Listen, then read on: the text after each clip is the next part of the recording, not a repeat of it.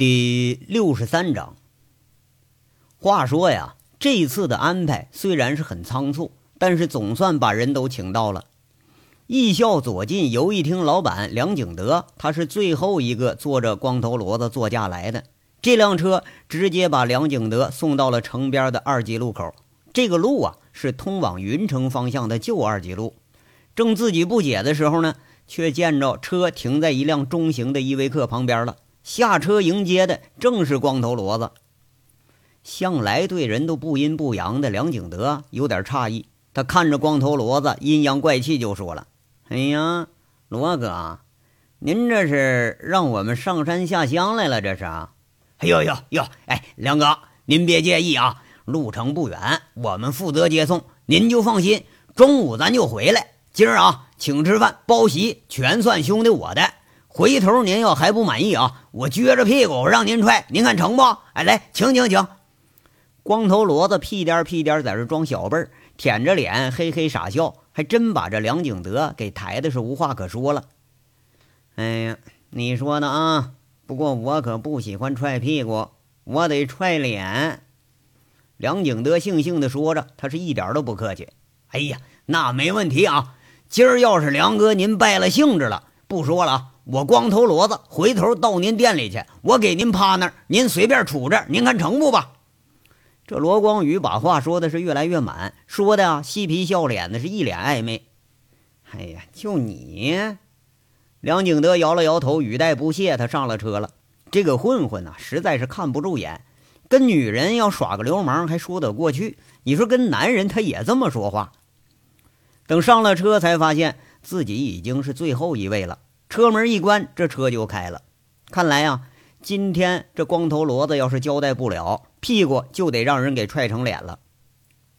梁景德看了一看他四下，有一半人他认识，另一半人呢，要叫出名来，那肯定也能认识。干这一行虽然说很隐秘，但是对于同行，大致都有约定俗成的规矩，也有大致的这势力划分。比如说吧，前排第二座上那个上官日成。他的势力就在锦绣周边这一片包括开发区这些地方。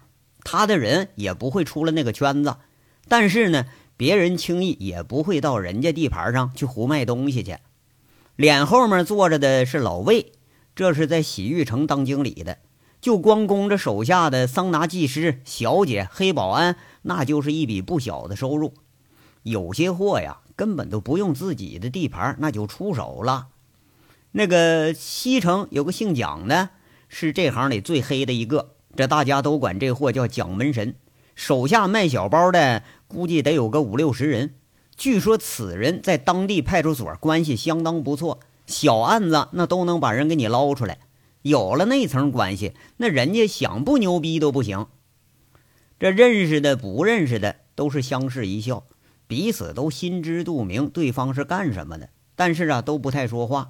就像在桑拿里头，咱要嗨皮一下子，碰着熟人了似的，打个招呼啊，你来搞这个，那兄弟也来搞这个，咱各搞各的，谁也别干涉谁。粗粗的数了一下，有十七个人，这群托家倒也是放得开，差不多都是单人来的。刚刚走的地方停了几辆车，恐怕是那跟班的都给留在那儿了。而中间也有五六个人，这是老板带来的啊，戴老板。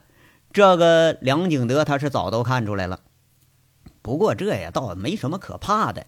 这群人包括梁景德在内，基本都是没有案底、没有劣迹，更别提什么前科了。平时负责的就是打电话联系上家，再打电话通知下家，或者呢帮着上家物色点下家。那从来自己不沾那个东西，所以对于这些人，他们永远是最安全的。一说起这点来。梁景德不得不佩服自己现在这个上家，虽然这个人从来就没露过面，但隐隐约约的，梁景德觉着这人不简单。据说啊，像这种拖家的办法，那是从跨国贩毒的拆家模式里头给移植过来的。这个行当里头啊，吸毒的那是一茬又一茬，劳教的、强戒的那是前赴后继，有的是市场，是不是？那什么卖小包的呀？什么抓了放，放了抓的，这群人呐，那都是一群替死鬼。本身就有很多人是以贩养吸，根本不值得同情。唯有作为中间人的托家，那是很安全也很滋润的活着。几年下来，基本就没出过什么大事儿。出事儿最大的一次是赵康明，那着实是把凤城这行的那给吓了一跳。这人原本他也是个托家，不过不知道怎么着啊，就鬼迷心窍了，坏了托家不沾货这规矩，让自己的姘头把几公斤的货往外省去运去。最后啊，给自己俩人挣回两粒花生米，他上刑场了。并不是说所有的罪恶都能受得到惩罚，比如说托家这一行，也并不是所有犯罪都是那个罪犯来操纵的。还是比如托家，这是一群游离在法律边缘上的人，胡乱的正想着，这依维柯缓缓的向前开着，渐渐的就接近了目的地。这目的地是让来人大吃了一惊，居然就设在二级路边的河滩地里头。估计啊是开山修路，临时修出这么条土路来。上了坑坑洼洼的路面，转过山坳，就是一片几亩大的开阔地。居中是搭了一座近十几平米的临时帐篷，远远的还看着穿着草绿色迷彩服的人在帐篷不远的四周在那儿站着呢，就像一队人是在这儿野营呢。反正这么个稀里古怪的事儿，让过惯了城市生活的这些中介们就有点摸不着头脑了。哎呀，这能想出这法子见面来！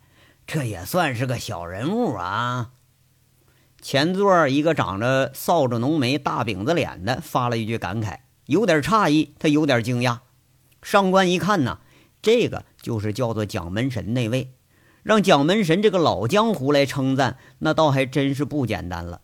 这地方啊，前不着村后不挨店，站在远处是一目了然，正是干坏事绝佳的场地。一旦说有人来，那就可以朝着四面八方逃跑，你想堵你都没地儿堵去。不过呀，上官可知道杨伟不带跑的，这些人更不用跑。但是现在倒诧异杨伟他真正的用意了。现在摸一摸腹部那伤口，还是隐隐作痛。不过对杨伟真是佩服的很，那一刀简直是妙到了毫点。缝合之后，第二天就出院了。现在他心里清楚，要说论整人。在场的这帮趾高气扬的，估计没有一个能是杨伟的对手。虽然说有诧异、有不解，甚至对于说大冷天被拉到这个鸟不拉屎的地方，都是颇有怨言。可是不能否认，你越是吃惊，还越是能引起众人的兴趣。就这么慎重，这么费心费力，应该是有个看头和干头吧？那这当会儿呢？最忙活的就是光头骡子，那陪着笑脸，挖空心思说着好话，把这一干脸色有愤愤之色的托家们给请进了帐篷。一进帐篷，众人的心境顿时就改观了许多。暖烘烘的帐篷里头放着几盆木炭火，自带着窗户的篷布一点都不显着暗。居中放着并排三张简易大桌子，围了一圈折叠椅子，这地面也给夯实了，很平整。屋里头烤火聊天的三个人笑着就迎着众人坐定了。众人再一看，一个黑大个，估计是今天的主角了。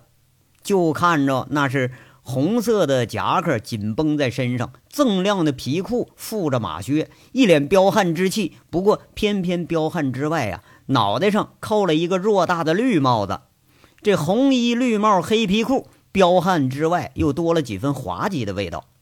滑稽虽然说是滑稽吧，可是在座的可是都没人笑，都看着今天这个主角啊，敢把凤城大部分托家都给请到这儿来，这事儿可一点都不滑稽。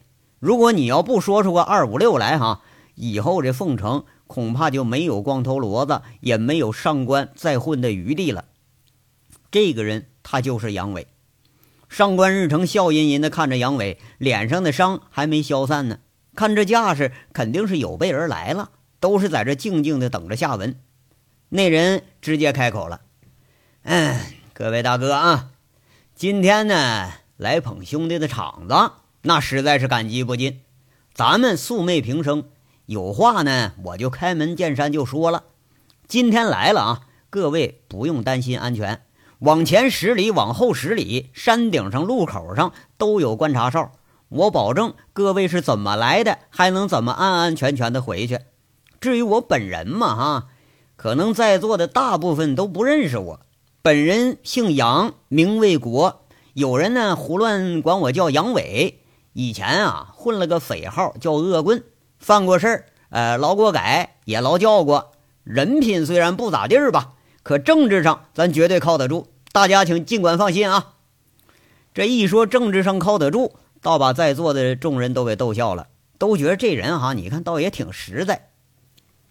杨伟抱着拳，大大方方自我介绍了一番，里边除了上官日成，还真就没有一个认识的。不过呀，这么一说，倒让众人这又有了几分不屑了。即便是知道杨伟这恶棍的名字，怕是也把他给划到了跟光头骡子一样的那个混混群里去了。杨伟好像浑然不觉似的，笑着安排着。今天呢，认识各位大哥，那实在是小弟三生有幸。打扰各位呢，还请多多包涵。来，快点，老罗呀，给各位大哥上杯热饮料。杨伟说着，这光头骡子和贼六金刚就忙活着，提着一箱热水泡过的咖啡果饮、红茶、绿茶，任凭大家来挑选。十七个人里头，倒有一半随意就挑了一瓶放在面前，他当个样子，谁也没喝。这谁心思也都不在这上面。哎呀，我说兄弟，咱别磨叽行吧？有话说话，有事办事。这荒山野岭的，安全倒是安全了，那实在有点膈应人呢。这圆桌中间有人发言了，杨伟一看是个四十多岁的秃顶中年人，好像是姓魏。杨伟啊，笑着抱拳施礼：“好嘞，哎，这位大哥，快人快语啊！”那我可就开门见山了，兄弟，我手里头有一批白货，今天找大家来啊，就是想让大家观摩一下子，有意要的，随后咱们私下联系，看怎么样？我知道各位啊都不是干这行的，可肯定认识干这行的，没说的啊，做成了生意，少不了各位的好处。这事儿呢，就这么简单。不是我们怎么知道你这真的假的呀？你别拿个小包样品，你糊弄人啊！就这号人，我们见多了。发话的是梁景德，这话倒引起共鸣来了。几个人抿着嘴儿在这附和着：“啊，就是就是的呢。”要说道上啊，也不乏这样的那个样品出真货，哎，完了再给你一交易啊，就掺假。就这号人，那是人神共愤。一旦发生此类败坏行业名誉的事儿，在座的一般都是群起而攻之。哎，对呀，杨兄弟，咱们明人可不说暗话啊。兄弟们和你可是没共过事儿，样品真的出货，你要掺假，那我们找谁说理去啊？这一位面色黝黑的人在这说着。杨伟转过身一看，这人长脸方额，好像是搞个煤炭代购的。杨伟笑着说了：“嘿，各位别担心啊，我提供的不是样品。”要是样品，我早给你们各位送到家里去了。那是好是坏，咱一看就知道了。来发信号啊，别紧张，咱这空包弹啊。帐篷里待着的金刚站到了帐篷外边，腰里头直接揣着短枪呢，拽出来举过头顶，呼通就是一枪。确实这是空包弹，声音很闷，里边有一半人都能听出来。众人正在这诧异的功夫，两三分钟的光景。就听着汽车的轰鸣声响起，一辆越野车直冲着帐篷就开过来了。还有个十几米的时候掉了个头，倒着朝帐篷开过来，直到了帐篷边上，这才停下来。窃窃私语的众人说的最多的居然是啊，这开车的你看，虽然包着头部，戴着墨镜，可是有一多半人看出来了，这是个女的。杨伟站在桌子后面，很潇洒，颇有毒枭的派头，喊了一声。起货！金刚贼溜过去打开了车后盖，一人提了一个大箱子进了帐篷，咚咚咚就给撂在杨伟面前了。杨伟伸手很潇洒的做了个开的姿势，那有道是霹雳一声震天响，今天老子要登场。看来啊，今天凤城的毒品市场要有新贵出现了。登场的那是杨伟，很拽、很傲慢的漠视着众人。心里头想着，霹雳的是这一干托家，十大块成包装的毒品就排在桌子上面，这时候在座的都有这种感觉，晴天霹雳，暗夜惊雷，这都不为过。现在除了心下的震惊，还真就没有其他的感觉，目光瞬时间就亮起来了，亮着的那是贪婪。这可是传说中的母料，拿回来之后可以随便勾芡，一大块价值堪比黄金了。如果说要是真货的话，啊，不过在座的哈，倒有一半人认识这种包装，这货他根本就假不了。这帮人心跳可开始加速了。凤城居然还有这等狠人，把一百多公斤的货直接摆着让托家来看来。这要是万一有个意外，一屋人都得掉脑袋。你现在倒理解了，为什么到这个荒山野岭上来了？一半人呢，在那动着喉结，咽着口水；另一半人舌头都已经咽进肚子里去了。相邻的座位，大家都能听到对方的心跳，那是咚咚直响。这样的震惊让杨伟很惬意，也很满足。跟着一言未发的杨伟，又是一挥手，贼溜掏着口袋，在桌子上排了十个透明的玻璃小浅杯。就是一两酒盅的那种，这就是要验货了。所有人的目光再次聚焦过来，不过心里头觉着这肯定他就没有假。拿货的人他越傲慢，那么这个货的真实程度他就越高。杨伟自顾自从靴子筒里嘎嘣一声拽出一把短刀，看看众人不解，微笑着随手拿起一块，手起刀落，从中间弯下一小块，放到头一个杯子里头。这得有个几克重的样。第二块在不同的地方又弯一刀，放进第二个杯。第三块、第四块全都是依法施之。这样的做法很明显，就是告诉大家，所有的货全都是一个样。众人的目光都随着杨伟的动作看着，谁也不敢打断这颇有艺术味道的动作，很潇洒的动作。那长脸黑色的人脸上肌肉跳了跳，倒不是说因为这场景啊。而是因为杨伟这手里的货他太熟悉了。各位，这晶莹剔透的杯子和杯子里的货几乎都一个颜色。贼六把杯子依次摆到桌子正中，都可以随手够得着的地方了。杨伟这才双手一合十，一施礼，说了：“嗨，东西呢就放在你们眼前了。懂行的呀，可以嗅一嗅、尝一尝，看看我杨伟这是不是货真价实。不懂行的啊。”没关系，凤城这么大呢，藏龙卧虎的，这识货的行家多的是了。随后啊，我会给大家提供点样品。这众人你看看我，我看看你，是谁都没动手。杨伟怕冷场啊，目光示意了上官一下子。上官一会意，先是随便的拿了个小杯，放在鼻子底下嗅了嗅，装模作样的，用指甲挑了挑，侧着头什么也没说。不过杨伟一看这架势，那纯粹就是一个不懂装懂的。不过呀，这上官倒也起作用了，笑着说了：“魏老哥，您可是行家，您不吭声，我们还真就不太敢胡说呀。”那秃顶中年人好像被这话给刺激了一下似的，哈哈笑着起身，随意从九个杯子里头随便挑了两个，拧着鼻子嗅了嗅，用杯子又研成了沫，又嗅了嗅。然后再使劲儿的搓在那桌子面上，指甲抹了一点点，放舌尖上一尝，这动作很优雅，也很仔细。这个动作落到杨伟的眼前，他心里雪亮。就这丫头的，才他妈是个老炮呢。先看成色，再闻味道，使劲一搓，这是看看杂质有多少，最后才尝。这行家的土办法啊，就这么干，他假不了。哎呀！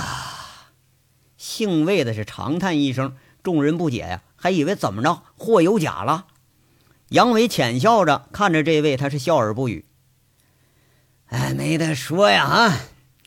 这位兄弟实诚人，就这么纯的货，现在基本是看不着了。不过，这位兄弟啊，这是加工的母料啊，纯度快接近百分之九十了。这东西要放到市场上，流到那帮瘾君子手里，那可是要吃死人的呀！那你是想怎么个整法啊？老魏是终于说了一句公道话，不无关心这货的出路问题。众人一听，那全都是喜色外露了。提纯这东西它难度挺大，你要往里掺假那可是容易多了。这货到谁手里头，那可都是比黄金只贵不贱。这一份能掺出个三四份再出手。这杨伟假米三道的谢着说了：“各位，首先谢谢魏大哥了啊，兄弟也不瞒大家，这货呢现在就这么一百公斤，你要再多要我也没有了。我不是干这行的，所以呢我也不准备长期干这买卖。一句话啊，一锤子买卖。”就这些东西，谁要全要啊！不拆开零卖，到大家手里头，那你们怎么卖，那是大家的事儿了啊！这时候，这又一个雷给放出来了，在座的是都有难色了。虽然这东西真值钱呐，可谁敢把这么多货囤手里啊？这需要的钱咱都不用说了，这是个天文数字。就是真有钱，你谁敢往回买呀？呃，我知道大家都有难处，是吧？兄弟，我呢是这个意思，在座的各位是见多识广了，是吧？朋友遍地，只要给我杨伟找个下家，我以货值的百分之十做酬劳。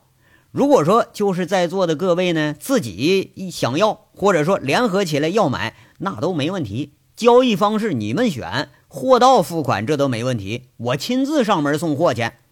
兄弟，我呀就图个痛快，省着这家伙堆手里头，他夜长梦多。毕竟这东西在手里头，早晚我得提防着脑袋搬家，这还得请大家理解啊。杨伟这话说的是相当诚恳，这话说的那在座的人对杨伟是更信了几分，句句都是实话。这东西你放谁手里头，那谁他能睡着睡着觉啊？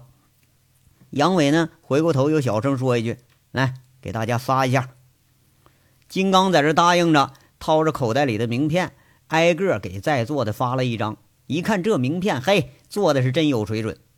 两面是布纹纸，就歪歪扭扭的用手写了个电话号码而已。要说这事儿可笑吗？一点都不可笑。反正在座的啊，没人觉着可笑，都很郑重，把这东西给收在兜里了。嗯，行，今天这个事儿呢，那到这儿就办完了。我得送客了啊。回头啊，罗光宇代我招待各位。各位谁要是需要样品货呢？给打个电话，我白送你二百克啊！我知道各位不沾这东西，你们指定个地点，我保证俩小时之内我就给你送到。小小礼物，咱都不成敬意啊！今天呢，各位的招待费算我的，收货了。杨伟喊了一声，贼六和金刚忙着就开始收拾东西。就见杨伟他也不再多说话了，一堆玻璃杯直接给扔进了炭火里头。几个给烧炸了，火里头呲呲开始冒冒那把白烟，那是很纯很纯的那种白烟。几十克的冰毒啊！快火融了一下子之后，那是满屋的异味初一闻吧，这味儿有点令人作呕。不过识货的行家一闻这个味儿，那都知道这也是故意的。就这货一点假都没掺。利利索索收拾妥当了，杨伟抱着拳。围着众人一转圈，说着：“兄弟，我先走五分钟啊！一会儿罗光宇送大家回去。今天有货在身，实在不方便，改日登门谢谢各位大哥啊！”杨伟施着礼，这下倒是赢得尊重了。有货的，大家自然就是众人追捧的目标。挨个一握手，示意完了，都看着一干人上了越野车，扬着一片尘土就消失了。金山一线又消失了。让众人都觉着唏嘘不已，都知道这货的价值，就恨不得这货就是自己的呀。依维柯这回重新又开过来了，众人各怀不同心情上车了。又过了有半个小时，沁山民兵才把这个地方临时帐篷给拆了，只留下一堆生过火的灰炭。这杨伟开着车和依维柯行走的是相反的方向。不过走了有十几公里，却是拐上高速公路了。林寒静在副驾驶上摆弄着微型电脑，看着几个方向录下来的画面。杨伟问了一句：“清楚吗？”“非常清楚啊，这势压群雄啊，听声音还真像个毒枭。”我说：“杨伟啊，这货真的假的呀？”林寒静笑着看着放出来的画面，很清晰，除了没有主角，全都能看清楚。摄像头就在主角身上呢，啊，如假包换。杨伟笑着答应了一句：“哟，大哥，你带着一百公斤的货，就这么大摇大摆在路上走，这要查着了，咱们不都得掉脑袋呀？这贼六在旁边，这声都有点变了。不是你瞅瞅你那个怂样，林姐都不怕，你怕啥？哎，谁说我不怕了？我说杨伟啊，接下来怎么办？拿这东西去交易啊？林寒静他确实还有点担心。哎呀，这还有更吓人的呢啊！想不想看呢？哎，看看，快到了啊！高速公路管理处里边有警察啊！哎呀呀，哎，这么多警察呀！杨伟故作姿态在这说着，说了半天也没个回音。侧头一看，哎，你看，所有人还都不害怕了。就听金刚在那说了：“切，跟警察穿一条裤子，吓唬谁呢？”杨伟笑着，却是直驶过了高速管理处，拐着车进了涵洞里头。错车的地带，看看后面这车呀有没有人跟踪，然后就停下来了。不大一会儿，停下一辆黑色的本田。车上下来三个穿着西服的人，杨伟没下车，示意着后盖。几个人搬着东西，把货就搬到了本田车上。搬完东西，这俩人很郑重、很严肃地向杨伟敬了个礼。林寒静一下明白了，这就是警察。剩下的一位走近了，却是个女人。杨伟从林寒静手里头接过储存盘，悻悻地递给这位女人。那人看着车里头还有人。就像示意似的笑了笑，上车就走了。这货呀，眨巴眼睛的功夫就易了手了，一句话都没说。哎，哎呀，我我认出来了，哎，哥，你你不是跟警察穿一条裤子，你是跟女警察穿一条裤子呀，你啊！金刚一看车走了，这才发出感慨来，认识刚刚离开那警察，那就是佟思瑶。哎呀妈呀，几百万，你泡警花！哥呀，你真舍得呀！贼六也在那吧唧嘴呀，发着感慨。这俩人的话逗得林寒静咯咯直笑，笑着问杨伟：“杨伟啊，他们是警察？”杨伟感叹着说着：“嗯，警察，缉毒警察，货呀，只有在他们手里才能算安全，也不怕人了。哎，这也算是啊，又完了一桩心愿呐。”金刚马上凑上来了。哎哎，哥，我说这要有人要货咋办呢？你这胡吹大气，你吹一通，回头手里没货了，那不抓瞎了吗？那不？杨伟幸灾乐祸的笑着：“嘿，咱们哥们儿啊，都是招摇撞骗的水平。你以为我真敢贩毒呢？啊，回头啊，咱们指挥着警察跟他们交易去。咱们啊，到时候看笑话。就这帮王八蛋，都他妈该枪毙！哎呀，那就是有点可惜呀。”你这么多货，怎么也得好几百万吧？那咱们挣得挣多少年呢？贼六在这感觉有点可惜了。几百万，傻子，那玩意儿最低值一千万。哎呀，哎呀，哥呀，不问了，越问我心疼啊，我真疼。贼六笑着摆着手，说实话，他是真有点心疼。金刚在那有点担心的说着：“哎呀，那老罗咋办呢？”你这次可是又把老罗给骗一回呀！这家伙没准现在还在那想那五百万呢。哎呀，这事儿可难办了。哎，回头再跟老罗说吧。杨伟面有难色，还真就觉着有点是不舒服。车起步了，杨伟侧眼看着林寒静的时候，却发现林寒静也在看自己呢，笑了笑没说话。林寒静却是兴致极好，竖个大拇指说了一句。不虚此行啊！我复原以后，这是我第一件值得自豪的事。杨伟，知道我什么地方最欣赏你吗？哎呀，那这个不不好选。我值得欣赏的地方太多了也呀。杨伟在这舔着脸笑着，一点就没有谦虚的意思。哼，一千万不动心，这点呢最值得欣赏。林寒静在这笑着夸奖着，这一夸奖。贼六和金刚俩人在背后就开始吧唧嘴，不屑的起哄。那不是不拿呀，估计是不敢拿。哎呀，哪有的事儿啊！杨伟苦着脸摇摇头，看看林寒静，说了：“林姐啊，一千万不动心是假的呀。咱牧场好几百号人，一年才挣多少钱呢？咱们那么大的牧场都没这两箱货值钱呢。哎呀，没法说呀。”杨伟说着，就好像刚刚真丢了一千万似的，那是惋惜不已。林寒静啊，逗着他说了：“一千万，不值得你冒险呢？是不敢呢，还是压根儿就不想啊？” 老实说吧，啊，不敢。这货呀，不管是留着还是说变成现钱，那做梦都得吓醒了。我可不想背着这个罪名，我逃一辈子。我呢，胸无大志，将来就想娶个媳妇儿啊，过个安生日子。哎哎，对了，金刚啊，哎六。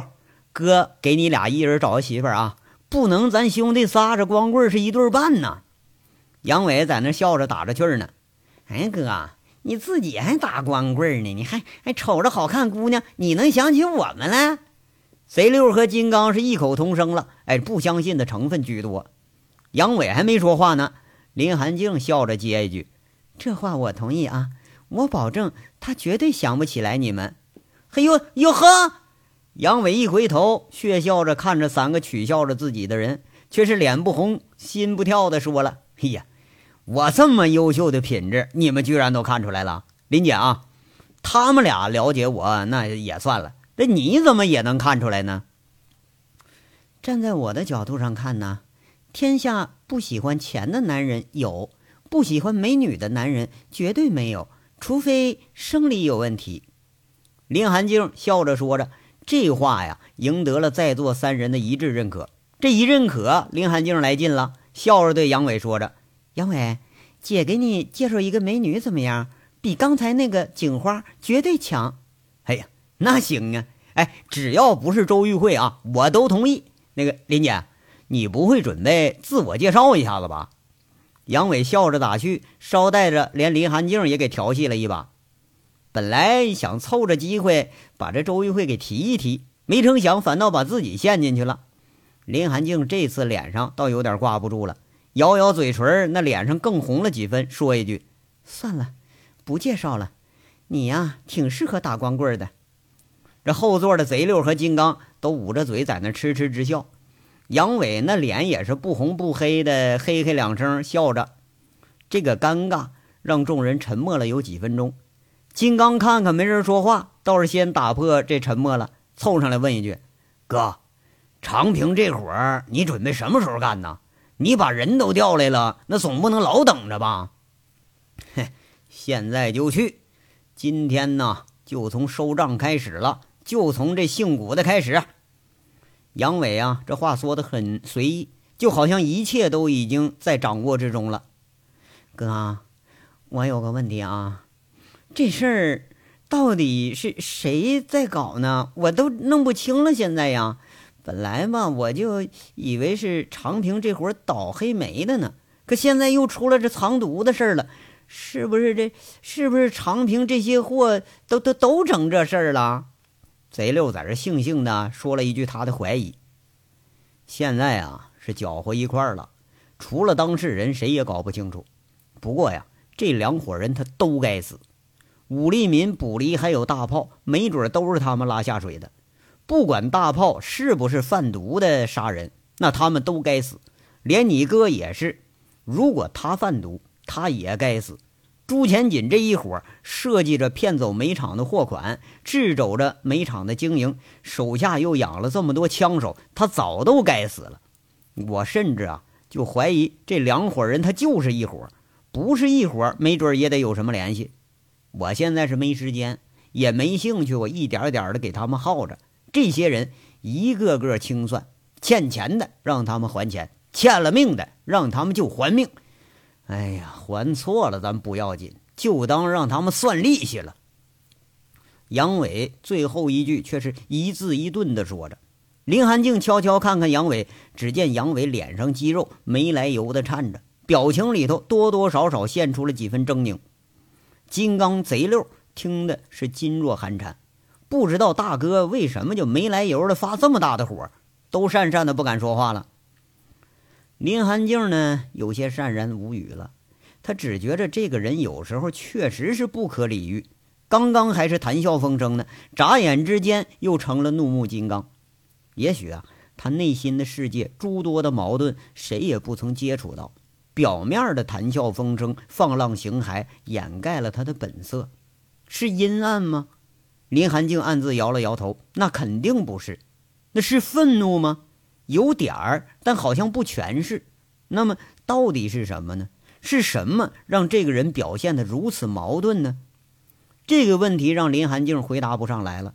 直到下了高速路回了煤场，杨伟扔下了自己和周玉慧，看着周玉慧还留在这儿呢，他欲言又止，急色匆匆带着一干人驾着车直驱了长平。林寒静啊，第一次他觉着担心。除了那个不争气的哥哥，这个男人让他很担心。周玉慧更担心，隐隐的觉着清算的最后时刻已经到了。不管是期待也罢，不管是担心也好，但是这一刻真的到了。这章到这儿就说完了，下章稍后接着说。感谢大家的收听。